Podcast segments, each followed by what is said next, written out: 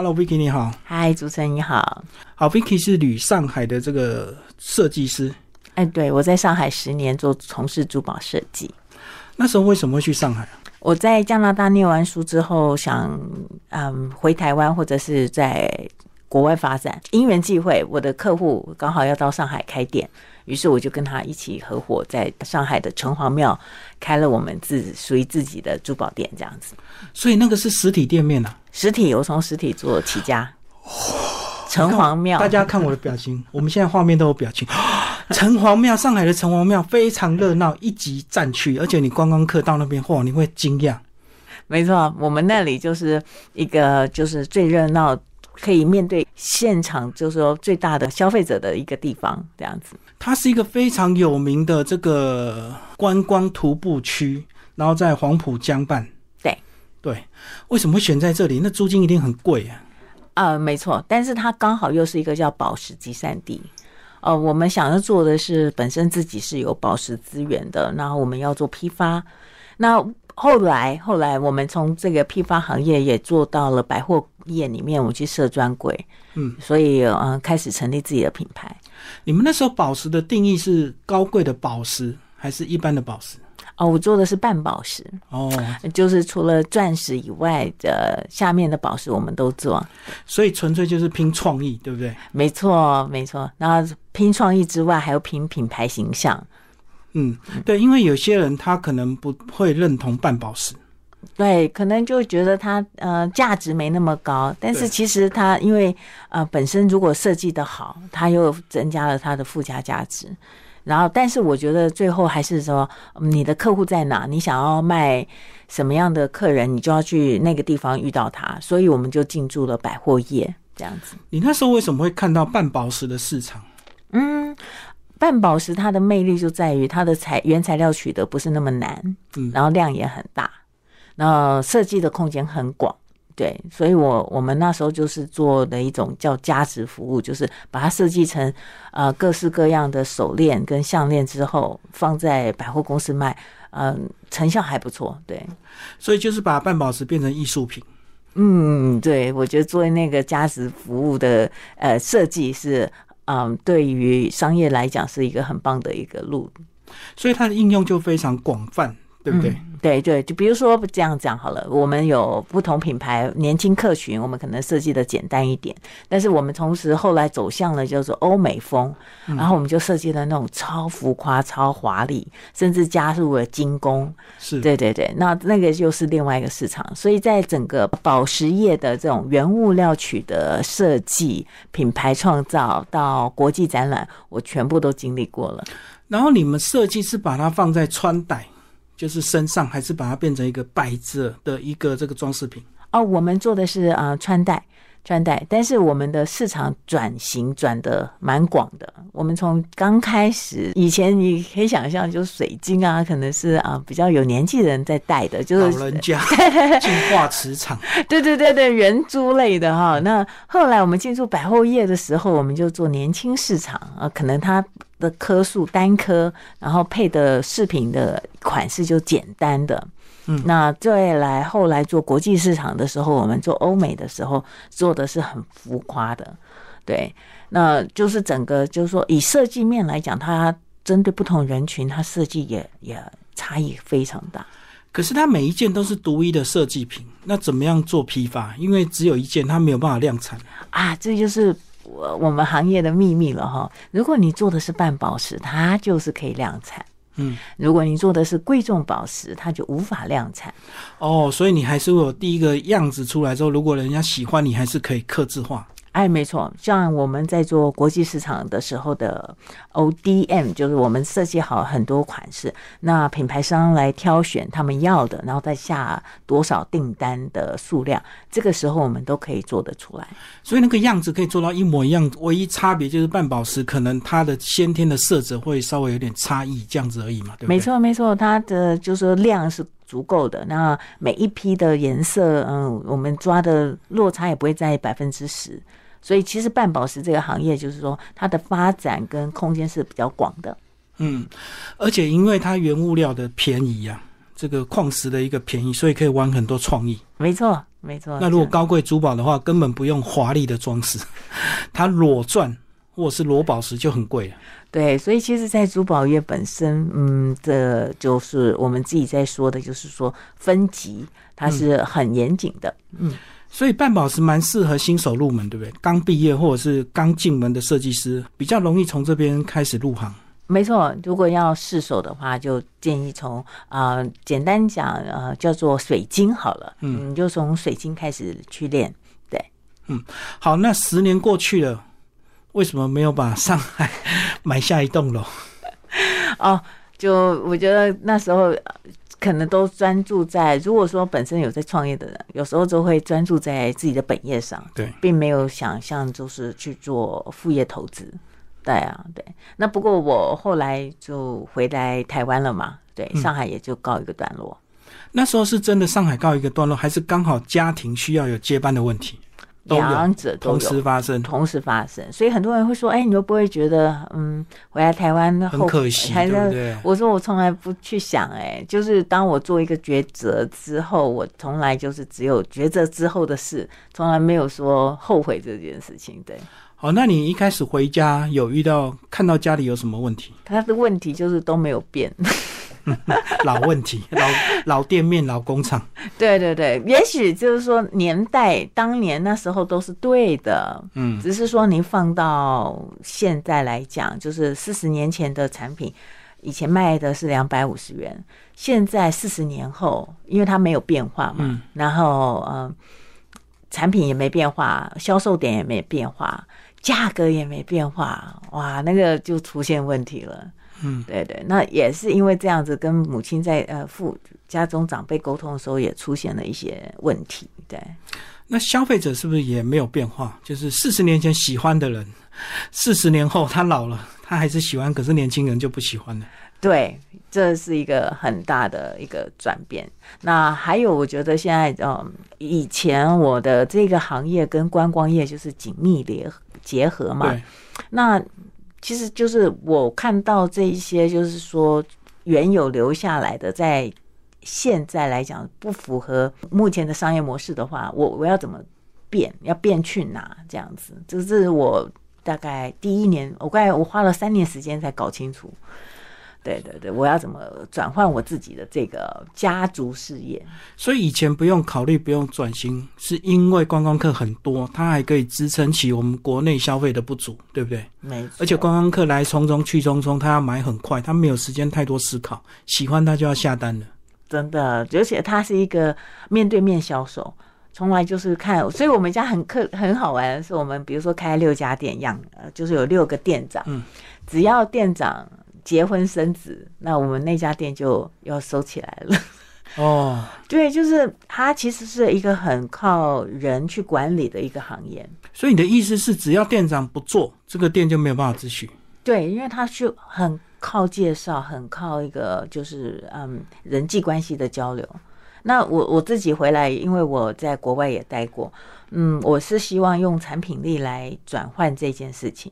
那而且我希望我的东西是放在网络型上面贩卖，因为来花莲可能你一辈子才来一次，我怎么可能只卖你一次呢？我希望我的东西你能够想买就买得到，长期的销售。对对对对，就是过去很依赖个人魅力，所以那个店长如果口条很厉害，或者是很会交际应酬，可能生意就很好。真的，真的，就所以你要转变，说太依赖个人，或者是太依赖实体面对面的销售。没错，那这个部分，呃，我知道要转型数位行销这件事，但讲起来很简单，这做的时候也是遇到蛮多问题的。所以那个东西就要很简单，在网络上一看就清清楚楚知道功能，或者是知道它的设计感，然后直接就买了。所以就不太适合华丽的装饰品，对不对？对，就是你网络在购买的人群本来就很年轻，对，那年轻的人怎么会去买玉镯？怎么会去买龙凤啊？貔貅，对，貔貅 这么大一只，是不是？对，我就想，哇，天啊，这样子产品面也要改啊！你你既然商业模式转换了，那你本身这个玉石产业的产品，你本身就是要做比较符合现代人能够用上的嘛。对，哎，那刚好你在上海十年的设计经验就运用在你们家玉石的转型，只是你设计的东西从半宝石变成玉石，对不对？对我我觉得它是这样的，就是理念是可以传承的，设计的东西真的也是完全不一样，因为。我在做的珠宝业是美观漂亮就好，我现在要转的东西叫做生活用品哦。对，哦，那个真的跨度又更难了。对，而且在上海你可以设计的很浮夸、很华丽啊，反正有人买单啊。对对。那在台湾就比较小众，而且你的消费族群又更年轻，财力有限。啊，所以我们家的东西就是经济实惠，要 经济实惠，要经济实惠。而且我觉得它除了经济实惠以外，就是说，哎，你生活里需不需要它的那个强度够不够这样子？嗯嗯嗯，这个生活必须的这个依赖感到底有多少，或者是可有可无？嗯，像我们疫情期间就出出了这个防疫三剑客，对，干洗手啊，香氛扣啊，口罩绳啊，它上面都有玉石的元素。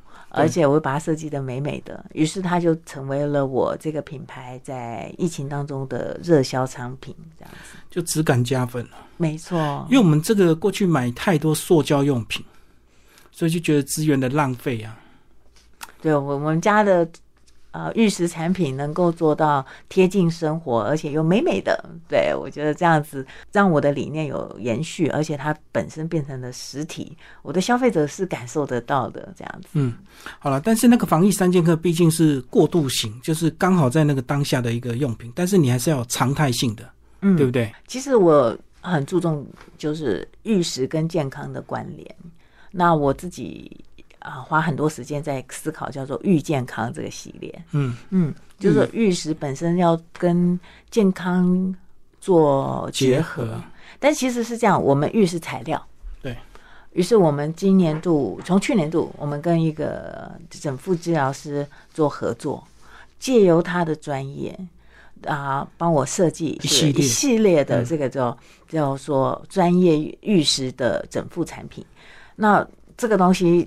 你再拿到，就是说，第一，它的所有的造型是符合人体工学，嗯，然后在使用上又是有专业性的一个治疗的一个功效，哦，我觉得这个是完全，虽然花了很多时间八个月，但完全就是达到我那个理念，就是愈健康、贴近生活这样子的一个嗯方向，这样子。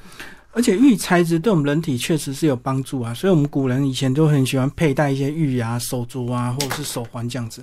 那没错，那早期佩戴的时候是佩戴它的意义嘛？对。那我现在是这样的，就是说它其实是佩戴在身上，但我要用它的时候，它随手可以拿起来用。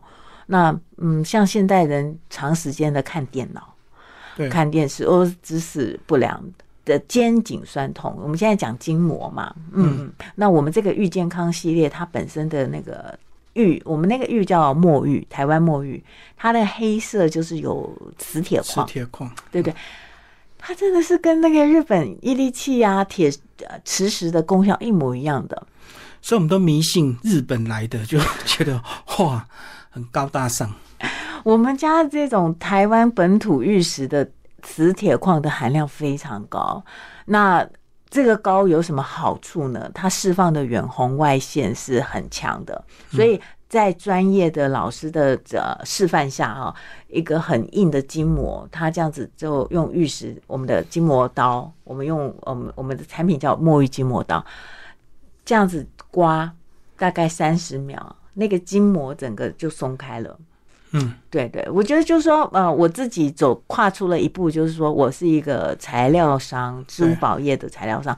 那我找到了我一个合作，就是说健康这个系列的这种专家，我们把这个就是说运用上，运用在专业上，哎，这个产品做出来就是好用。筋膜刀它有点像刮痧板，那刮痧板如果便宜就是塑胶的，那如果贵一点可能就是牛角。嗯嗯嗯，对不对？而且很少用玉来做这个产品。有市面上有做玉的刮痧板，但它是仿牛角造型，嗯，对嘛？哈，就那其实大家都不理解，玉石是块状结晶，是块状结晶。如果做成牛角那个厚度啊，那那那种薄度跟那个锐利的尖角，它就是很容易易碎。对，所以我就说不对呀，这个我们玉应该是要有自己的样子。我们的玉，我们的筋膜刀，我们墨玉筋膜刀的厚度是达到一公分的，嗯，它这么厚，嗯，非常耗材，它的尺寸十五公分一把，就是我以专业的我们玉石的产业来讲，看到这么大一把要打造出来都觉得很不容易，但是因为专业的说，我这么一把在施做背部啊，或者是说身体其他大腿的部分的时候，它才能够。能够符合我们这人体工学，这个玉健康系列讲起来是这么的呃美好，但是它在执行的过程中真的是很辛苦啊，就制作难度很高，对不对？制作难度很高，真的很高，但是做出来了，拿过的人，不管是专业或是像我们这种嗯普通消费者，就觉得哇，怎么这么好刮，怎么这么好用，这样子。所以他没有办法做的太薄。它，我的意思是说。大部分的人都做薄，但我们就是反向。我我没有在计算成本的。我们在开发设计的时候不计成本，就是要好用。所以，我们呃，其实它也不能太厚。如果我做到一点五公分好了，以为越厚越好，并没有。它在施作的时候有难度的时候就不好了。哦，我懂。很多人设计薄，可能是为了省材料成本。对，那我们。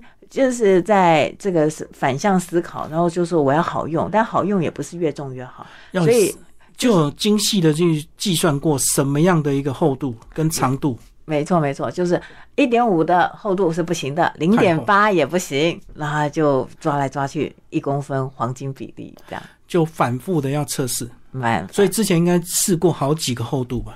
上百片，然后每个都拿来测试测试，最后才选出一公分是最佳的一个黄金的比例。没错，嗯，对，就实际让师傅去刮嘛。没错，没错，就是产品的部分是要我们要跟专业做结合，让专业把这个产品加值。对我，我觉得我这一路走来有个好处，就是我的理念都是帮呃这个材质本身做加值加分的动作。那这个价值加分是跟我们的消费者需求是紧密相连的，是符合消费者利益，不是价值加分在个人利益或厂商利益。没错，没错，没错，对。所以也许一样的价钱，但是我的东西就要更好，或者是我的功能要更好，这样子。对，那我们包括后端的设计，比如说那个刀设计出来了，我们的因为玉石嘛，很多人说会不会破，我说嗯。不破那就塑胶嘛，所以我们还设计了安全套绳。哦，在使用的时候，它是有一个绳子可以套在手上，防滑摔出去。对，哎，可是这个产品出来之后，是不是很可能就被模仿一样的厚度、一样的长度？嗯，所以所以这块，然后材质用比较烂一点。对，因为我们真正的墨玉，它需要就是一半黑一半绿这么样的精密，就是说，呃，它的功效才是最好的。因为我刚才讲的黑色部分它是磁铁矿，但是其实绿色部分它是含有微量元素的矿物质，它非常亲肤，所以我们在刮痧按摩的时候，呃，不用油，甚至是诶一点点油，你就可以让身体这样子游走，非就是这种触感是一般也达成不了的，一般其他玉啊都达成不了的。哎，所以这样讲，你的还要有一定的标准。不是每一块玉石切下来全部都可以做成一模一样的这个产品哦，不行。你刚刚讲的就要一半一半的比例是你们这个研究出来最好的，没错，一半玉一半木。对对对对，我我要讲的是这个玉玉石行业是呃，它是天然矿石，它会有很多裂纹，有多白色的，我们叫北京啊这种，然后嗯，每一批的成分也会不太一样。我们真的是做到四 C 标准，那用最好的材料来做这个系列的啊玉健康的产品，所以只能选择适当的啊，那剩下就变废料了，还是你们去做其他运用？没有没有，对，这个就是我们自己有工厂的好处，所以从原物料，我们这个最好的材料做玉健康，呃，中档的我们可以做，嗯，像是呃手链啊，还有一些其他饰品，嗯，那我们还有一些。